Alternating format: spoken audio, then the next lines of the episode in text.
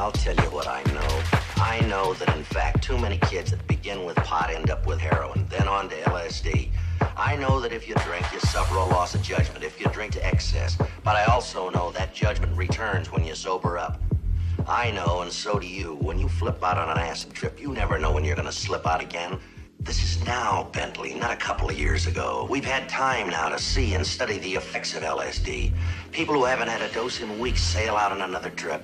They never know when. The minute they drop one acid capsule or ingest it in any way, they bought the farm. They've lost any chance to depend on and even restore that most precious of all inner senses, judgment. And to my way of thinking, without judgment, you might as well be dead. Your brain is, so why not the rest of you?